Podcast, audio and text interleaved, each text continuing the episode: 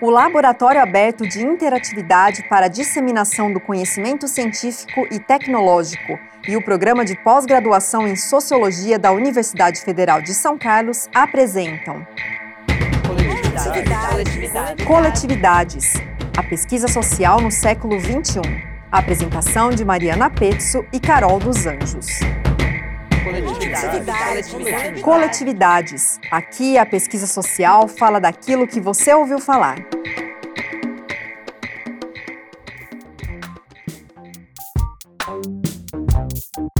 Este é o Coletividades. Conversa quinzenal, mediada por mim, Mariana Pezzo, e pela também jornalista e doutoranda no programa de pós-graduação em Sociologia da UFSCar, Carol dos Anjos. Nossos temas de hoje são justiça, poder judiciário, Supremo Tribunal Federal, judicialização da política, carreira e profissões jurídicas. E o que mais nos trouxerem nossas convidadas, professoras Maria da Glória Bonelli e Fabiana Lucide Oliveira. Maria da Glória Bonelli, professora titular do Departamento de Sociologia da UFSCar, atua hoje como professora sênior no departamento e também no programa de pós-graduação em Sociologia. Atua principalmente em Sociologia das Profissões, em temas como profissões jurídicas, sistema de justiça, profissionalismo e gênero e processos de profissionalização contemporâneos. Vem estudando impactos do profissionalismo no sistema de justiça desde pelo menos 1995 e, mais recentemente, dedica atenção especial às questões de gênero e às diferenças. Fabiana Lucide Oliveira é socióloga, hoje docente e chefe do Departamento de Sociologia da UFSCar professora e pesquisadora do Programa de Pós-Graduação em Sociologia, o PPGS. Líder do Núcleo de Estudos em Direito, Justiça e Sociedade. Pesquisou a relação entre o STF e a política na transição democrática brasileira, desde o seu mestrado. Trabalho que continua a realizar. Na pós-graduação, sua orientadora foi Maria Glória Bonelli. Entre 2017 e 2018, foi diretora de projetos no Departamento de Pesquisas Judiciárias do Conselho Nacional de Justiça. Não só no Brasil, mas em muitos outros lugares do mundo, o Poder Judiciário tem hoje um papel destacado, seja como sinônimo de confiabilidade, imparcialidade e honestidade na defesa de direitos que foram reconhecidos nas constituições democráticas, seja como alvo de críticas por não exercer essa função ou por interferir demais na regulação da vida política, econômica e social dos países. O Brasil já é quase um clichê falar que o STF é protagonista no cenário político. Um quadro que se aprofunda, se intensifica em 2005 ou a partir de 2005, com a crescente atenção da mídia às decisões da justiça em episódios de punição à corrupção política. Primeiro no mensalão e depois na Lava Jato. Faz sentido falar em judicialização da política, em ativismo judiciário? O STF é um conjunto coeso, homogêneo, ou a forma como ele toma as suas decisões veio mudando ao longo do tempo. O que a carreira e as diferentes profissões jurídicas têm a ver com isso? É sobre isso que a gente conversa no Coletividades de hoje. E eu queria começar pedindo que as nossas convidadas comentem uh, essa ideia de judicialização, tanto o que ela suscita em termos do que vocês pensam sobre isso, até do que estudam sobre isso, mas também em termos da sua presença, da, da frequência com que a ideia aparece no discurso público hoje em dia. Agradeço a presença de vocês e peço que a Lucy comece comentando judicialização. Obrigada pelo convite para essa conversa. Eu acho que quando a gente fala de judicialização, a gente tem duas frentes principais, né? A gente fala de judicialização da política e que isso começa a aparecer com força quando a gente pensa no STF, em como ele vem intervindo na regulação das políticas públicas no país, mas a gente fala de judicialização também em termos da presença do judiciário na, nas relações sociais, nas relações econômicas. E aí a gente tem um país com muita, muita litigiosidade, muitos processos. A gente tem no Brasil hoje uma média de um processo para cada dois habitantes, o que é alguma coisa bastante considerável. Então a gente tem uma presença forte do judiciário, mas a judicialização da política em si ela se transformou mais num rótulo do que efetivamente alguma coisa que explique. Porque o que, que a gente está comunicando né, quando a gente fala de judicialização da política? São decisões do Supremo que vêm intervir e dizer que políticas que são propostas pelo executivo e pelo legislativo, principalmente, elas se sustentam frente à Constituição. Então a gente tem uma série de decisões do Supremo que são aplaudidas ao longo desses 30 anos de Constituição. Então, a gente tem decisões em termos de direitos fundamentais, por exemplo, a garantia de que você tenha liberdade de expressão, que você possa ter manifestações do pensamento, como foi o caso das marchas pela legalização da maconha. Como a gente teve o ano passado, durante as eleições, decisões em que o, uma decisão em que o Supremo disse que sim, os estudantes e a comunidade universitária poderiam se manifestar e protestar e não ser criminalizadas por isso. Então a gente tem uma atuação forte do Supremo e de outras instâncias do Judiciário também, se relacionando com essas políticas, se relacionando com o que está posto no, no debate, no discurso público, mas ao mesmo tempo a gente tem 91 tribunais no Brasil. Né? O que, que esses tribunais estão decidindo? Que que, em, em que medida essas decisões judiciais impactam nas nossas, nas nossas vidas cotidianas, no nosso dia a dia. E o que, que é ativismo judicial, né? Tem um, um, pesquisador que dizia que ativismo judicial é aquilo que a gente classifica, toda decisão judicial que é contra aquilo que a gente acredita. Então, se o Supremo decidiu que Sim, é possível fazer uh, pesquisa com células tronco embrionárias, e eu concordo com isso. Isso não é uma decisão ativista, isso é garantia de um direito fundamental de autonomia universitária, inclusive para pesquisa. Mas se eu sou contra isso, eu vou dizer que ele está se intrometendo, está intervindo naquilo que não é o seu papel. O que, que é o papel de um tribunal constitucional, né, em uma democracia? Qual que é o papel de uma Suprema Corte? O que, que a gente espera de um, de, um, de um Supremo Tribunal Federal? Então, se ele é contra aquilo que a gente acredita e que a gente espera que seja o seu papel, a gente tende a classificar como ativista. Então, acho que esses dois termos, judicialização da política e ativismo judicial, eles passaram a ser utilizados no debate público para classificar positivo ou negativamente aquilo que a gente é contrário ou que a gente é favorável. Então, isso perde um pouco a capacidade de explicar o que está acontecendo. Glória, que... antes da, de você responder a partir da fala da Lucy, queria aproveitar e colocar talvez um ingrediente a mais que me parece que aparece no final da sua fala, que é a questão de, de polarização que a gente fala tanto hoje, né? A questão de, uh, inclusive aí já entrando numa outra conversa sobre a questão da circulação de informação, mas de que a gente busca aquilo que confirma no que a gente acredita. E me parece que talvez haja uh, alguma relação com essa relação que as pessoas têm com o judiciário e particularmente com o STF hoje em dia. Mas queria que você falasse sobre judicialização e depois que a gente talvez colocasse mais esse ingrediente. Bom, eu também agradeço a oportunidade de estar aqui com vocês.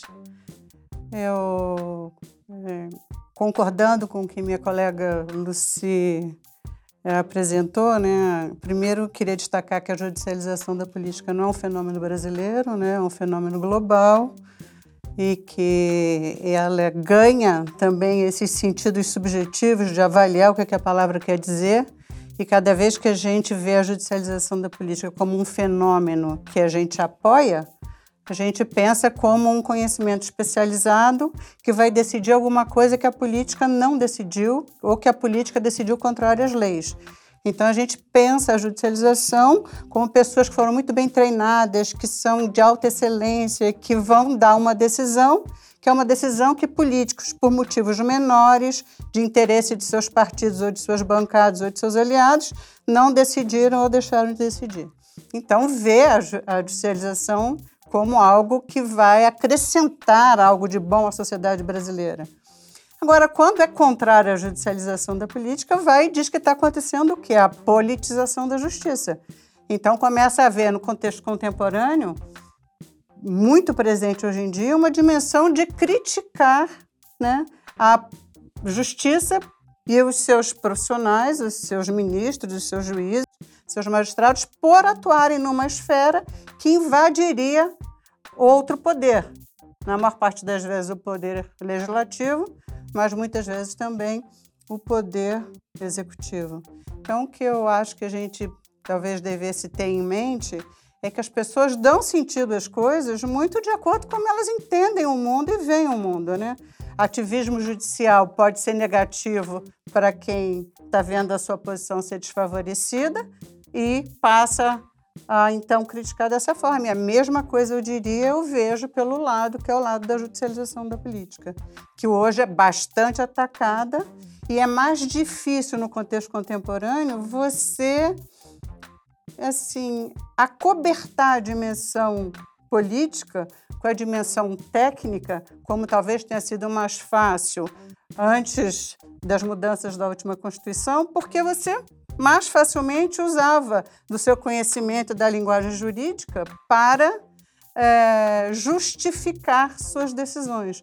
Mas agora, quando você toma decisões que estão muito no calor do contexto político e com essa ação mais politizada das instâncias do judiciário, fica mais difícil você articular uma explicação que seja simplesmente técnica. Embora a gente continue vendo o tempo todo ser dada a técnica como a justificativa das decisões que se tomam. Então, o ministro pode votar numa questão em 2016 de uma maneira e em 2019 de outra maneira, justificando tecnicamente a mudança do seu voto. Mas a opinião pública acha que ele só mudou de lado político, não está de certa forma, entendendo aquilo só na justificativa, que seria a justificativa daqueles milhões de anos que ele estudou, daquele mundo de alunos que ele orientou e daquele extenso currículo que ele tem. E eu acho que hoje é mais relevante ainda para os ministros do Supremo Tribunal apoiarem-se nesse longo, longo currículo que eles têm justamente para se diferenciarem da política, para não ficarem sendo confundidos todo dia com um parlamentar ou com um governante, é que eles se prendem nessa simbologia daquela métrica curricular que eles mostram o tempo todo e quando a gente vai olhar numa página do STF um currículo de um um ministro, ele poderia parar de atualizar o currículo, mas não, ele segue todo dia atualizando aquilo porque é um símbolo relevante para diferenciar a judicialização da política de politização da justiça. Mas como a gente não lê currículo de ministro todo dia, a gente segue dizendo que está muito politizado. Coisa que, como a professora Lucia já estava comentando, realmente é, se intensificou, mas há muito tempo a gente já vem o, Supremo Tribunal atuando dessa forma, embora a gente não visse tanto porque não, tive, não tinha TV Justiça. Né? Então, agora, como tem TV Justiça, a gente vê.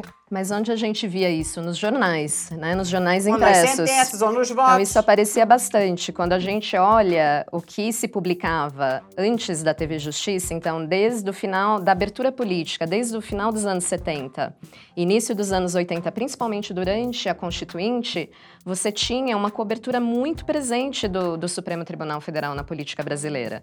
E era muito frequente você ter essas trocas de acusações ou essas disputas, se era uma decisão política, se é uma decisão técnica, se esse é o papel que o tribunal deve ter, como ele deve se comportar, o que, que ele deve decidir, o que, que ele não pode decidir.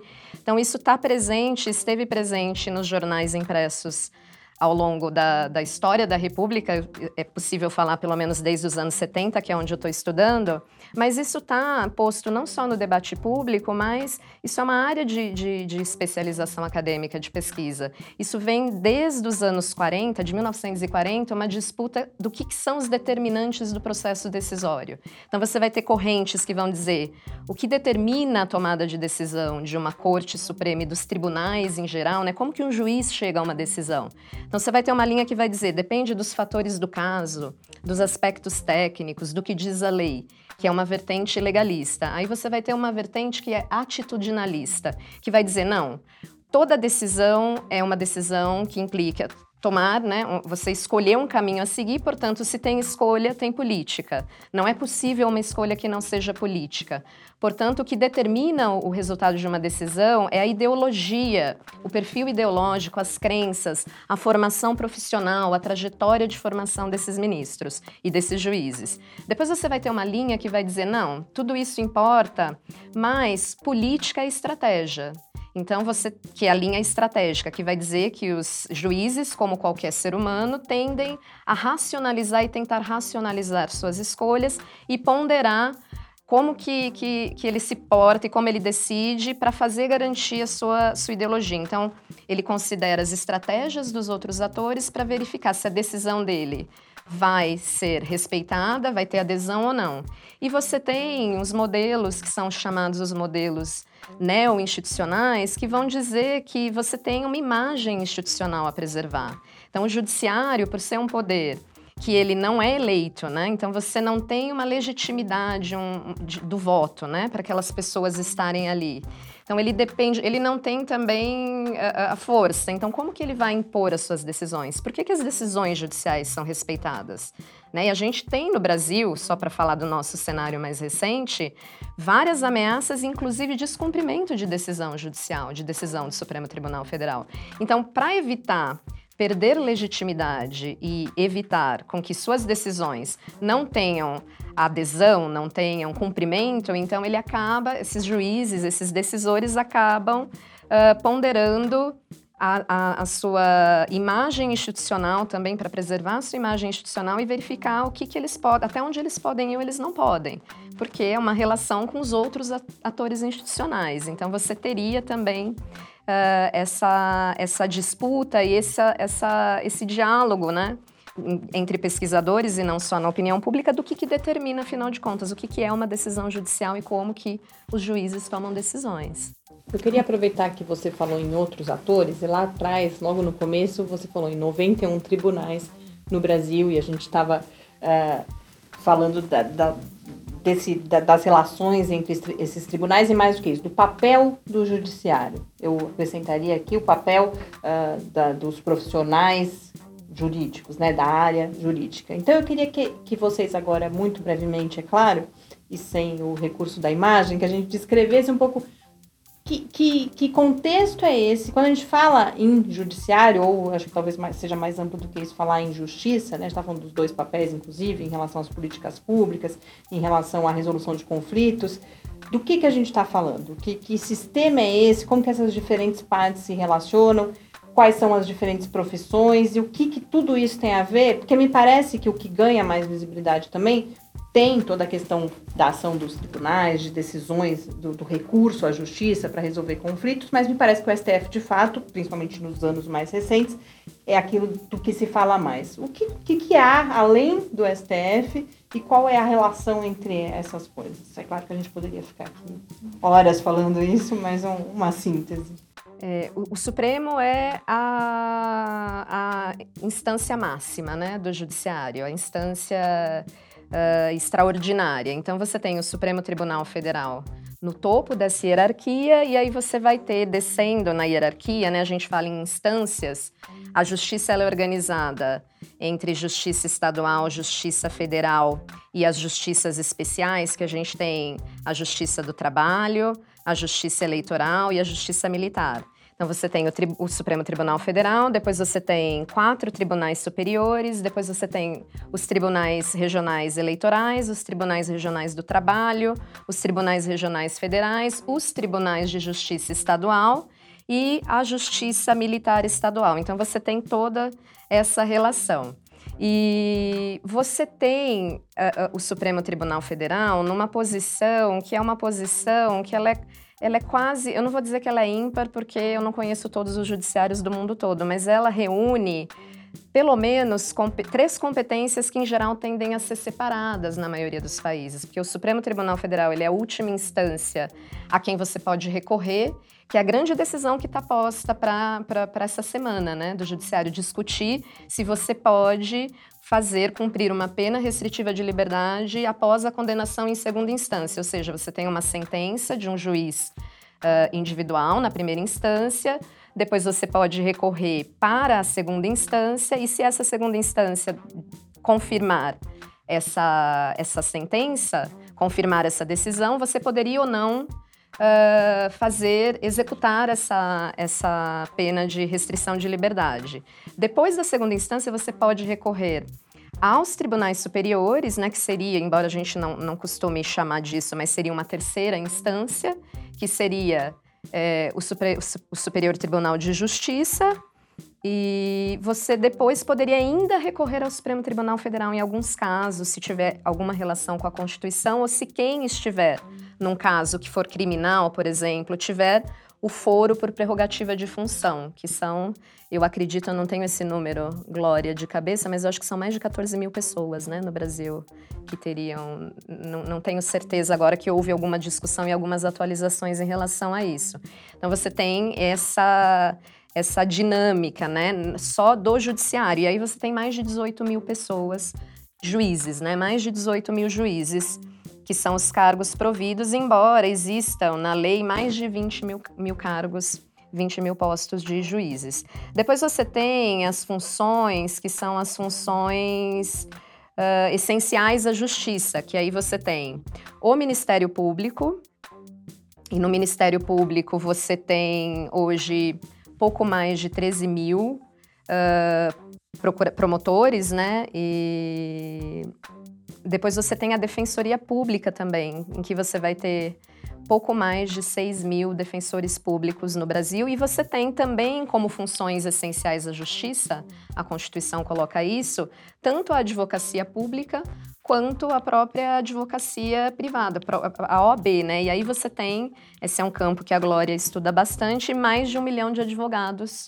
no Brasil. Então, quando a gente está falando do sistema de justiça, a gente está falando, do, o judiciário é só uma parte disso, a gente está falando de, toda, de, toda, de todas essas instituições. Eu, eu acrescentaria que da Constituição para cá, nós assim tivemos uma expressiva expansão desse grupo profissional como um todo, né?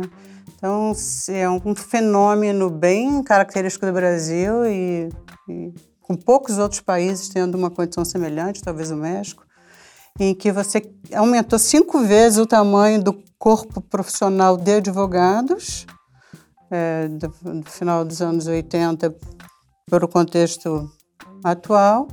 E essas outras carreiras que a professora Lucia mencionou, particularmente os juízes e talvez os, os Ministério Público, eles triplicaram. Então, você quintuplicou a base de advogados e esses dois grupos, de alguma forma, se mencionou 18 mil, antes eles eram 6 mil. Então, você tem essa expressiva crescimento do grupo. Agora, qualquer grupo profissional, ele quer controlar o seu próprio crescimento, né? Porque você tem um orçamento restrito. Então, também não é uma coisa assim do tipo, é, precisamos de mais profissionais. É, a gente precisa de mais profissionais, mas como o orçamento para aquele grupo de profissionais sobreviver é X, se eu aumentar muito, o orçamento de cada um restringe. Então, cada grupo tende a controlar a, o seu próprio número de ingressantes. É o que, por exemplo, faz a Ordem dos Advogados. Né? A Ordem dos Advogados imagina que se todo bacharel que sair dos cursos de Direito virar advogado, você vai acabar tendo duas, duas causas para cada advogado e isso não dá uma profissionalização. Então, ela faz um controle faz um controle é, instituindo o exame da ordem, coisas que vão, de alguma forma, decidir quais serão os insiders e quais serão que vão ficar de fora. A mesma coisa fazem essas outras carreiras. Então, também não basta para a gente chegar e dizer tem muita coisa para o juiz fazer ou tem muita coisa para o promotor fazer, então vamos multiplicar a de eterno número é, de pessoas que participam do grupo, porque o próprio grupo não vai querer essa estratégia. Ele vai querer crescer um pouco, mas um pouco que ele controle o seu próprio crescimento, inclusive para ele poder ter uma experiência de tentar socializar uma visão comum do que é ser aquele profissional. Porque quanto mais você abre uma carreira, mais pessoas chegam a essa carreira e pensam essa carreira de uma maneira diferente e pensam em fazê-la de uma outra forma. E isso gera mais o que a gente é, entende pelas é, visões diferentes sobre como ser um profissional. Então, a professora você já tinha mencionado antes que há três interpretações de como votam os ministros das Supremas Cortes. Bom, se existem essas três interpretações para na teoria global, é óbvio que no nosso STF não há um consenso. Né? Se as teorias já identificaram três, imagina se a gente vivesse lá dentro, a gente talvez identificasse 22, né? Talvez, às vezes, a própria pessoa não concordasse com o seu assessor, né? que está junto, elaborando seu voto. Então, o que eu acho que é uma coisa bastante relevante da gente observar é que também não é uma multiplicação de eterno do número de profissionais que vai entrar, porque isso cria problemas para a carreira, tanto para ela ter um tal autocontrole sobre os seus pares, como para ela ter um padrão que ela entende que é um padrão que mantém um, digamos, um, um lugar daquela carreira na estrutura brasileira de né, ocupações, de prestígio, de elites sociais que a gente constitui no país. Então, se a gente tiver uma quantidade de juízes necessária a resolver todos os assuntos dos minúsculos municípios no interior abandonado do nosso Nordeste, bom, né? É lógico que essa posição de elite vai deixar de ser uma posição de elite, vai passar a ser uma posição muito parecida à do próprio morador do interior, né? Então, ela vai ter essa condição que é uma condição diferenciada. Então, é importante a gente perceber que a carreira cresceu, ela se mobilizou para crescer, ela se mobilizou para ter é, atribuições mais importantes, mas isso tudo também é no sentido de manter um lugar social, uma preocupação muito grande de que a gente encontra entre magistrados é que a carreira perde relevância social, força, deferência, respeitabilidade. Né? E isso é uma coisa que eles controlam de diversas maneiras, inclusive entre aqueles que passam e aqueles que não passam. Exatamente como se faz isso, a gente não sabe muito bem, mas a gente estuda para tentar encontrar alguns indícios de como se opera. Né? Eu acho que é mais ou menos isso. Pegando um gancho que a professora falou dessa forma né, de controle da carreira e essa, o formato que está agora organizado e a composição do STF.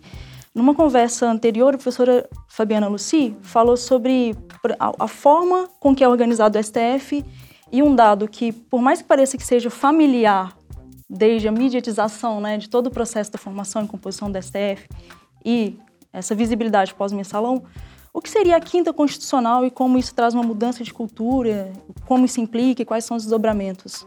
É, o, o, a forma de ingresso, né, quando a gente fala desse corpo de profissionais que integram o Poder Judiciário brasileiro, a forma de ingresso na carreira posta pela Constituição, ela é o concurso público. Então, concurso público para magistratura. E existe uh, uma outra forma né, de ingresso para os tribunais de segunda instância, que é o quinto constitucional. O que é o quinto constitucional? Que um quinto das vagas dos tribunais serão preenchidas, né, um, quinto, um quinto será preenchido por profissionais que venham da advocacia e do Ministério Público alternadamente. Existe uma, uma discussão de que por que, né? Por que, que você teria essa forma de ingresso alternativa. Uma discussão que, que, justifica um pouco isso é para que você tenha diversidade na forma de decidir, portanto, Uh, Acredita-se que isso é uma disputa também, que a qualidade da deliberação e de uma decisão ela vai ser favorecida a partir da, do debate de diferentes argumentos. Então, você tendo diferentes perspectivas e trazendo para a perspectiva do judiciário a perspectiva daquele que trabalha com uh, a defesa, que é o advogado, e com a perspectiva daquele que é, uh, o, entre aspas, né, o, o que, quem vai fazer a acusação, que é o Ministério Público, que isso traria maior diversidade ao corpo decisor. Então, você tem essa estratégia de ingresso na magistratura também a partir dessas outras carreiras compondo uh, um quinto das vagas. E quando a gente olha para essa discussão né, de como que eles decidem, então quem vem, né, quando a gente olha para o Supremo Tribunal Federal, quem vem das carreiras da magistratura, quem é juiz de carreira, decide diferente de quem não é juiz de carreira, quem vem de uma atuação mais politizada, que tenha passado por cargos uh, na política, sejam cargos uh, da política representativa, enfim, deputado, senador, ou então cargos de nomeação, como um ministro da Justiça, que é muito comum. Então, esses, esses profissionais, essas pessoas decidiriam diferente. Então, isso é uma, uma coisa que está posta em debate que a gente tenta discutir e encontrar respostas. A gente tem hoje respostas um pouco contraditórias, até postas aí, mas porque as pessoas tendem a olhar e recortar isso de formas diferentes. Então, uma disputa é aquele profissional que entrou na magistratura pelo quinto constitucional e chegou no Supremo Tribunal Federal, ele é magistrado de carreira ou não? Se a gente olhar hoje para o Supremo, quem que a gente tem né, no Supremo Tribunal Federal que vem da carreira da magistratura? A gente tem na, da carreira da magistratura uh, o Marco Aurélio Melo, dos ministros mais antigos que a gente tem, o Marco Aurélio de Melo, que foi nomeado pelo então presidente Collor, ele vem da magistratura do trabalho, mas ele ingressa na magistratura do trabalho a partir do quinto constitucional representando o Ministério Público do Trabalho. Depois a gente tem o Ricardo Lewandowski, que é uh, que foi magistrado no TJ de São Paulo mas ele entra também na magistratura pelo quinto constitucional. A gente tem a Rosa Weber, que é uma magistrada de carreira, e a gente tem o Luiz Fux, que também é magistrado de carreira. Então, eles, eles teriam um posicionamento diferente em termos, principalmente, por que, que isso é importante, na verdade, né? Se a gente olhar o que, que o Supremo decide, uma coisa, como a Mariana falou no começo, é ganhou destaque e repercussão midiática o que o Supremo Tribunal Federal começou a, a, a decidir no julgamento e na criminalização da política, né? De você julgar casos de corrupção, de desvio de recurso público, com o mensalão em 2007, com a denúncia depois do julgamento em 2012 e a Lava Jato. Mas se a gente olhar né, no atacado, né, pegar tudo, o Supremo recebe por ano 102 mil processos. Né? Muito disso é recursal. No que é no papel de corte constitucional, de controlar as políticas públicas, 40% do que ele decide tem a ver com funcionalismo público. E desses 40%, metade, ou seja, praticamente um quarto do que o Supremo decide, tem a ver com carreiras da, da, da justiça. Então, a, aquele profissional que vem da carreira da justiça, ele estaria sendo corporativo, ele decidiria favoravelmente a sua corporação, então tudo isso está posto no debate um pouco. A gente. Uh, me parece que até aqui a gente falou bastante de como as coisas são. Então, por exemplo, a gente fala de um lado de uma regulação da profissão e da a gente tem dados também, todo mundo sabe disso, de um represamento, né, de um, de um grande número de processos. Aí também a gente pode questionar por que talvez esses processos não deveriam existir, mas além disso eles não estão sendo rapidamente atendidos. A gente tem a questão profissional. Então, de um lado, isso. De outro lado, a gente falava que uh, o STF, a justiça como um todo, sempre esteve presente e teve uma participação importante nesse período, desde a Constituição de 1988, mas me parece, se não fato, pelo menos é o que eu sinto é, na vida cotidiana mesmo, é um certo estranhamento, como Glória colocava, de um lado, aqueles que há uma certa desvalorização, uma descrença nas decisões políticas e, portanto, o judiciário aparece como aquele que vai consertar isso ou que vai tomar as decisões mais adequadas, e, por outro lado, o, a visão contrária de que o judiciário estaria interferindo demais. Então, a gente tem um pouco um cenário. Uh, é possível, vocês uh, poderiam falar um pouco de como poderia ser, ou se esses são problemas e o, o, coisas que poderiam ser diferentes, ou coisas que poderiam. Eu fico pensando, por exemplo, quando a gente falou todo uh, o processo de tomada de decisão, ou quando um juiz muda o seu voto dois anos depois por questões técnicas. Por exemplo, se as pessoas conhecessem mais, conseguissem compreender mais essas questões técnicas, ou o que são sequer essas questões técnicas esse estranhamento poderia ser me eh, menor, as relações poderiam ser melhores. O que poderia ser diferente, se vocês poderiam falar um? É, assim, é, infelizmente os sociólogos só gostam de falar sobre coisas que eles pesquisam, né? não sobre muitas coisas que eles gostariam que o mundo fosse, porque, de certa forma, isso acaba produzindo uma normatização sobre o mundo. Né? A gente acaba dizendo que normas a gente gostaria de fazer para orientar um mundo, e aí a gente entende que isso é menos científico, isso é mais ideológico, mais opinativo. Então, a gente é mais cauteloso nisso, é, eu diria que, é, em função dessa característica, mas é, é eu diria assim que eu nem acho que, que tem só dois aspectos, tipo a judicialização da política e a, ou a politização da justiça. Eu acho que isso é um espaço de negociação que existe dentro do tribunal com as instituições de seu entorno, com a sociedade civil, com a opinião pública, e as pessoas vão trabalhando com isso. Não é que um é de um jeito e o outro é de outro jeito.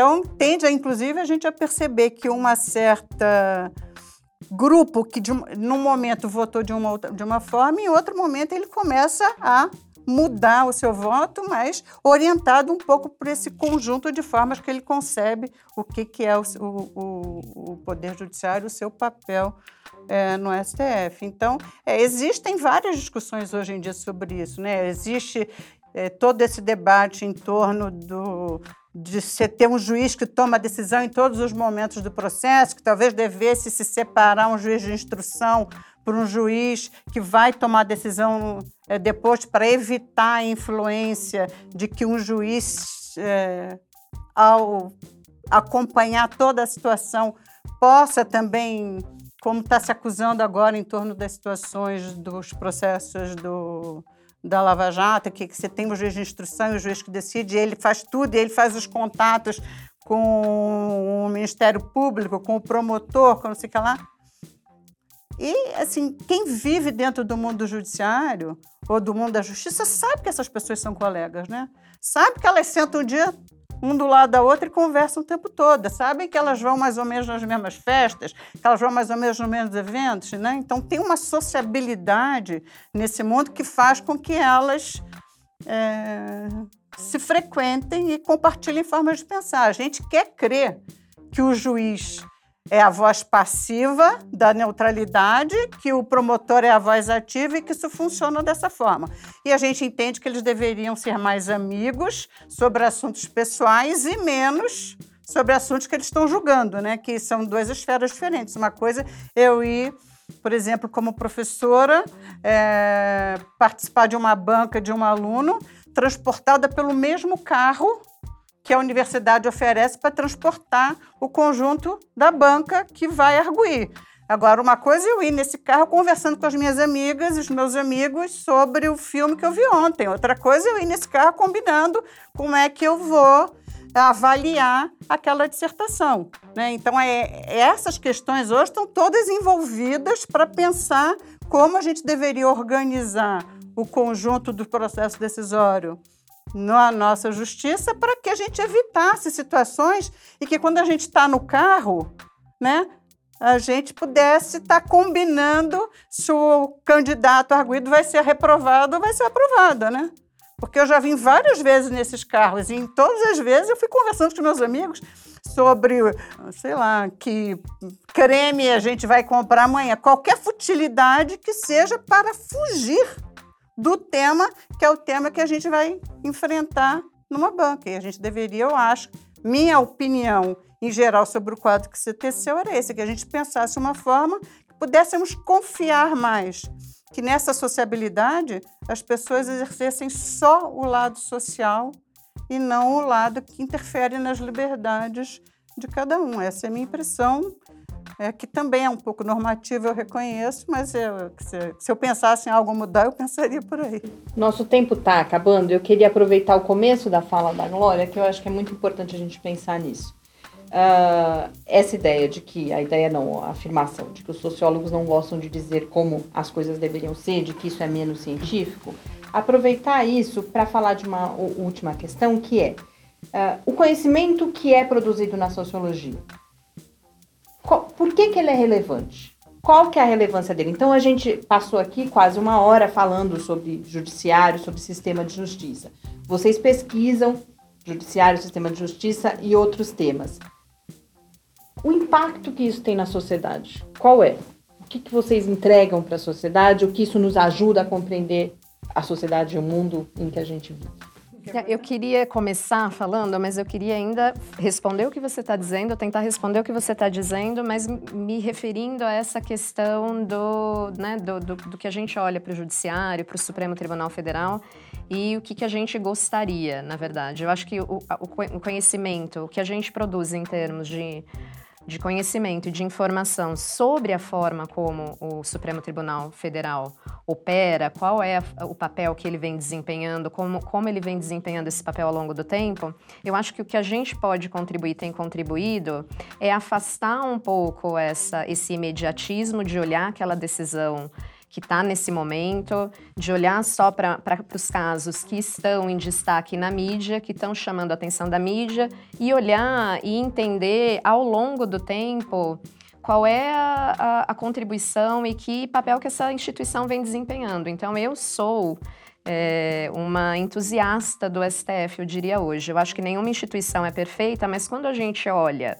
sistematicamente como esse tribunal atuou, como as suas decisões contribuíram para fazer uh, valer os direitos que estão constitucionalizados para cumprir uma das suas principais funções, né, que é controlar os demais poderes e garantir que as regras do jogo democrático sejam jogadas da forma como elas estão acordadas. Então, o Supremo vem cumprindo isso de uma forma não perfeita, mas ele tem mais contribuído com o avanço do, dos direitos e com a garantia dos direitos e tem uh, deixado a desejar em muitos outros aspectos. Então, eu acho que o que a gente produz quando a gente olha para como essa instituição tem atuado e seus ministros têm atuado, eu acho que a gente tende a mostrar e, e, e tentar contribuir nesse aspecto de entender desmistificar um pouco o que, que é essa decisão.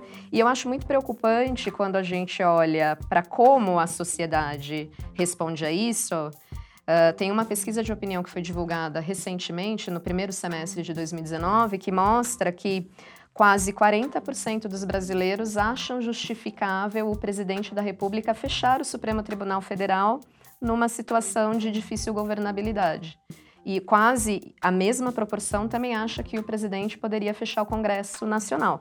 Então, eu acho que a contribuição que não só a sociologia, mas as ciências sociais em geral tem a dar é em termos de como que essas instituições atuam e qual é o papel delas, o que, que elas têm entregado em termos de, de, de garantir a democracia que a gente tem. Então, eu acredito que, pelo que a gente olha em termos do que o Supremo fez que mereceria, né? Já que é, é para a gente se posicionar um pouco e fazer o que a Glória disse que a gente não, não deveria fazer, mas eu vou fazer. O que a gente deve aplaudir e o que a gente deve vaiar eu acho que a gente tem muito a aplaudir em termos das decisões de direitos e garantias fundamentais. Agora, se a gente espera de uma instituição como o Supremo que ele resolva os nossos problemas de justiça distributiva, a gente não vai encontrar isso no STF efetivamente, e nem no Judiciário, de maneira alguma. Então, eu, eu acredito que a, a, a principal uh, função que a gente tem, a principal contribuição que a gente teria seria essa. Tem uma, um americano que fala sobre a Suprema Corte nos Estados Unidos que ele diz assim: conhecer a corte é amar a corte.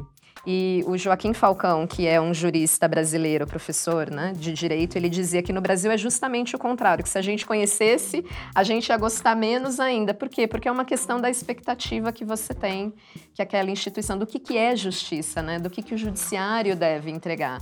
Então, a gente olhar e explicar que esse é um pouco o papel dos meios de comunicação e da academia, olhar e entender o que, como que essas instituições e esses atores estão atuando, é, é, eu acho que a gente precisa também é, trabalhar essas expectativas que a gente tem enquanto cidadão, enquanto cidadã, do que, que eu gostaria que o Supremo fizesse e do que, que é o papel de uma instituição como uma corte que tem o perfil do STF. E se a gente puder colaborar com os nossos diagnósticos da, da atuação dessas instituições para ajudar a pensar as reformas e melhorias dessas instituições, eu acho que isso é uma grande contribuição, não, não só acadêmica, mas para o debate público.